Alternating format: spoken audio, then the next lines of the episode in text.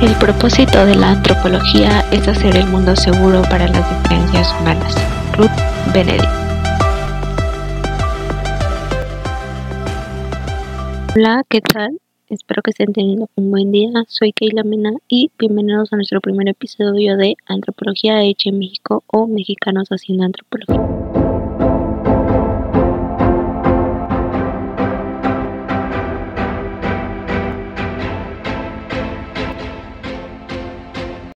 En este primer episodio nos gustaría hablarles sobre los inicios de la antropología en México. Comencemos.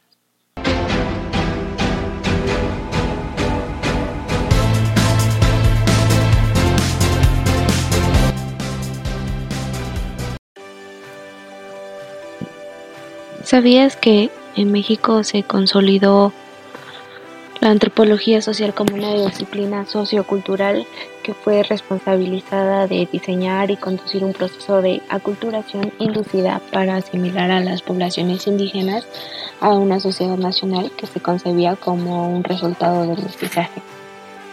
La antropología del siglo XX en México es hija de esta ideología de la Revolución Mexicana de 1910 y fue concebida como un instrumento del Estado para el logro y consolidación de una sociedad nacional de cultura nacional. Los círculos políticos de la época, sobre todo en los tiempos del general Lázaro, Lázaro Cárdenas, concibieron la variedad lingüística y cultural del país como una formidable barrera para lograr la consolidación de la nación, y así surge el indigenismo asimilacionista como una de las primeras políticas de Estado en el siglo XX mexicano. Mm, pero vayamos un poco más al pasado. En el primer, eh, el primer indicio de lo que formaría parte muy importante de una investigación antropológica es la etnografía. En este punto me gustaría saber si podemos responder a esta famosa controversia de si la etnografía de inicio cuando llegaron los primeros conquistadores a México o fue después, cuando se consolidó la antropología como ciencia. Ah, todos sabemos que la etnografía es tanto una perspectiva teórica como un método de investigación en las ciencias sociales que incluye eh, unas características específicas. Entre ellas está que el investigador comienza su trabajo con la etapa denominada observación participante. La segunda son los datos analizados que proceden siempre de discursos o interacciones reales con las personas a las que está investigando. Y ah, otro punto podría ser que el investigador recoge estos datos de manera naturalística. Y finalmente, otra característica es el tratamiento posterior de los datos eh, que se realiza a través del análisis cualitativo de los mismos.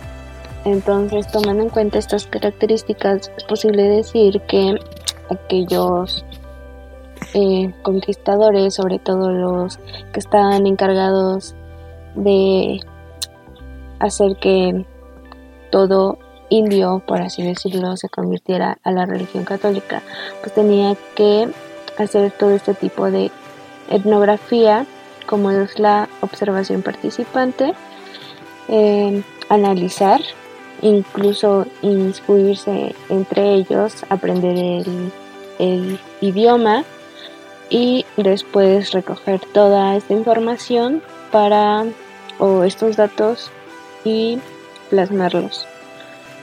En las primeras clases de antropología mexicana se habló sobre los paradigmas y la ciencia. Sabemos que una vez que un paradigma se vuelve hegemónico, entramos en un periodo de ciencia normal. Y probablemente esto puede ser un poco controversial porque hay muchos, muchas teorías o hipótesis que se han vuelto paradigma y que no, no constituyen como tal un periodo de ciencia.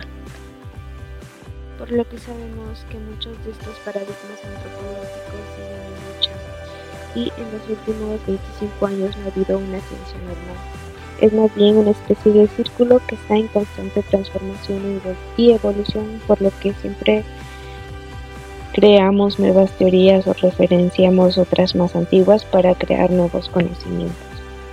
Otro punto importante que se ha visto en esta clase de antropología mexicana es el desarrollo de la propia antropología en México y cómo esto se ha dividido en tres etapas. La primera que se mm, realiza entre el siglo XVI y el siglo XIX con el proceso de la colonización. En la segunda etapa se refiere al siglo XIX, siglo XX, con el paradigma evolucionista, donde distintas profesiones se cuestionan por la evolución de las sociedades y sus instituciones.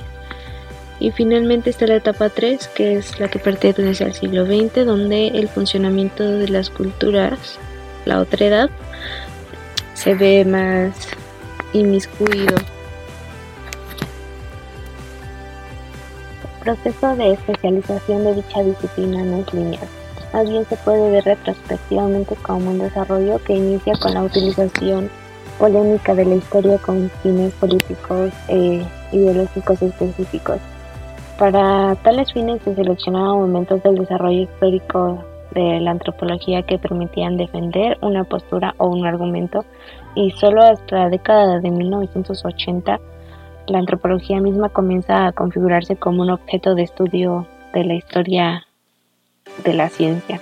Vale la pena mencionar al menos un par de ejemplos notables al respecto. El primero de ellos fue la publicación de 1902 del libro Clasificación de las Ciencias Fundamentales de Andrés Molina Enríquez, quien justificó su obra como una respuesta a la exigencia de la ordenación eh, periódica de los conocimientos científicos como una tarea de los propios científicos, derivada de sus constantes descubrimientos de las transformaciones disciplinares, así como de la variabilidad de las condiciones de la observación de todos los fenómenos, pero también como una estrategia de autoevaluación para determinar el grado de desarrollo que han alcanzado los conocimientos.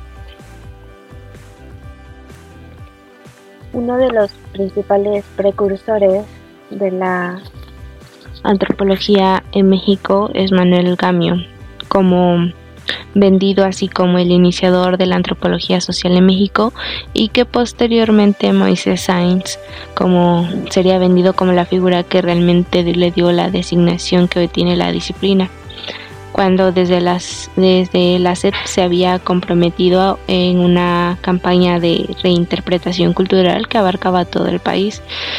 Del mismo modo, Dávalos encuentra en Manuel Gamio la figura señera de la antropología social. Los inicios de la antropología en México es un periodo genuinamente constitutivo a lo largo del cual el desarrollo histórico de la antropología se sometió al escrutinio político, sociológico, epistemológico, ideológico e histórico, y en particular el desarrollo histórico de la antropología se planteó como un problema para la conciencia de los antropólogos y luego para la historia de la ciencia, lo cual pues motiva una reflexión dentro de del gremio antropológico que logra que de cierta forma logra em, un área de investigación. Es así como la historia de la antropología en México surge como un esfuerzo historiza, historizado, em, es decir, situado en, en, su circunstancia histórica, que se presentó incluso como una obligación política y ética, colectiva, gremial y permanente, y es a través del corpus documental inventariado que es posible atestiguar el desarrollo de un proceso de reflexibilidad crítica dentro del gremio antropológico en México, donde se debatió públicamente si hubo una crítica, reflexión o una controversia. Mm, definitivamente la historia de la antropología en México fue resultado de un proceso, de un proceso social situado radicalmente en su actualidad que evidenció un fuerte contraste con las historias previas escritas por personajes prominentes como una reflexión individual o institucional. Em, en esta investigación en torno a la historia de la antropología ameritó en, sus, en un momento una justificación. así como en el mismo sentido que Marvin Harris eh, había dado a su célebre obra El desarrollo de la teoría antropológica, la historia como un modo de hacer progresar la situación teórica de la antropología en las ciencias sociales. Aunado a ello, este pequeño reencuentro eh, bibliográfico muestra que la historia de la antropología ha contribuido además a robustecer la conciencia política de los antropólogos. La historia disciplinar abre muchas posibilidades también como un modo de politización gremial en la medida en que implica una actualización de aspectos cruciales como lo son su relevancia para la sociedad amplia la actualidad de sus categorías o su capacidad para codificar y expresar a través de ellos los grandes problemas nacionales. Y pues en efecto, el periodo político de la antropología y su, y su impulso crítico instrumentado desde el seno de la crisis política y económica del desarrollismo pueden verse ahora en perspectiva como una crítica dirigida hacia las contradicciones inherentes al desarrollo Estado Nacional y concretamente a los modos en que se, esa configuración política generó concepciones, relaciones y prácticas relativas a la diversidad poblacional del país. Y bueno, en este sentido, durante aquel periodo polémico, la antropología hizo un aporte fundamental al pensamiento crítico político, pues en la medida en que problematizó sus propios fundamentos socioculturales, también problematizó un tipo de relaciones sociales específicamente, em, especialmente definitorias para la nación mexicana. Las relaciones entre el Estado y la población de México, especialmente la población indígena, que es un tema que, que intentamos tratar en México y del por qué se busca extinguir el indigenismo. Y bueno, pues aquella crítica necesitó una actualización de la antropología, es decir, una historización de su actividad, lo cual implicó integrar a la, a la propia disciplina al devenir al devenir del tiempo.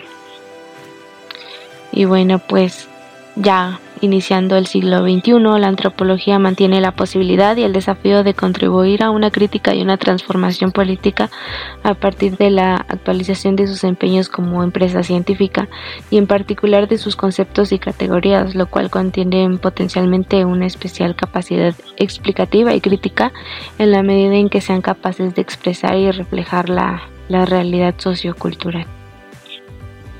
Con esta reflexión llegamos al final del primer episodio, capítulo de este podcast. Espero que haya sido de su agrado. Muchas gracias. Hasta la próxima.